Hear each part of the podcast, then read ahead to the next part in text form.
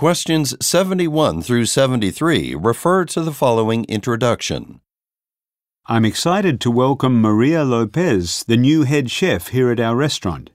She has over 15 years of experience working at respected dining establishments around the world. Her latest position was in England, where she managed one of London's most popular dining facilities.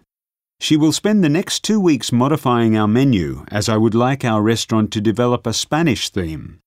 Once she has created a new selection of entrees and desserts, everyone will be trained on how to cook them.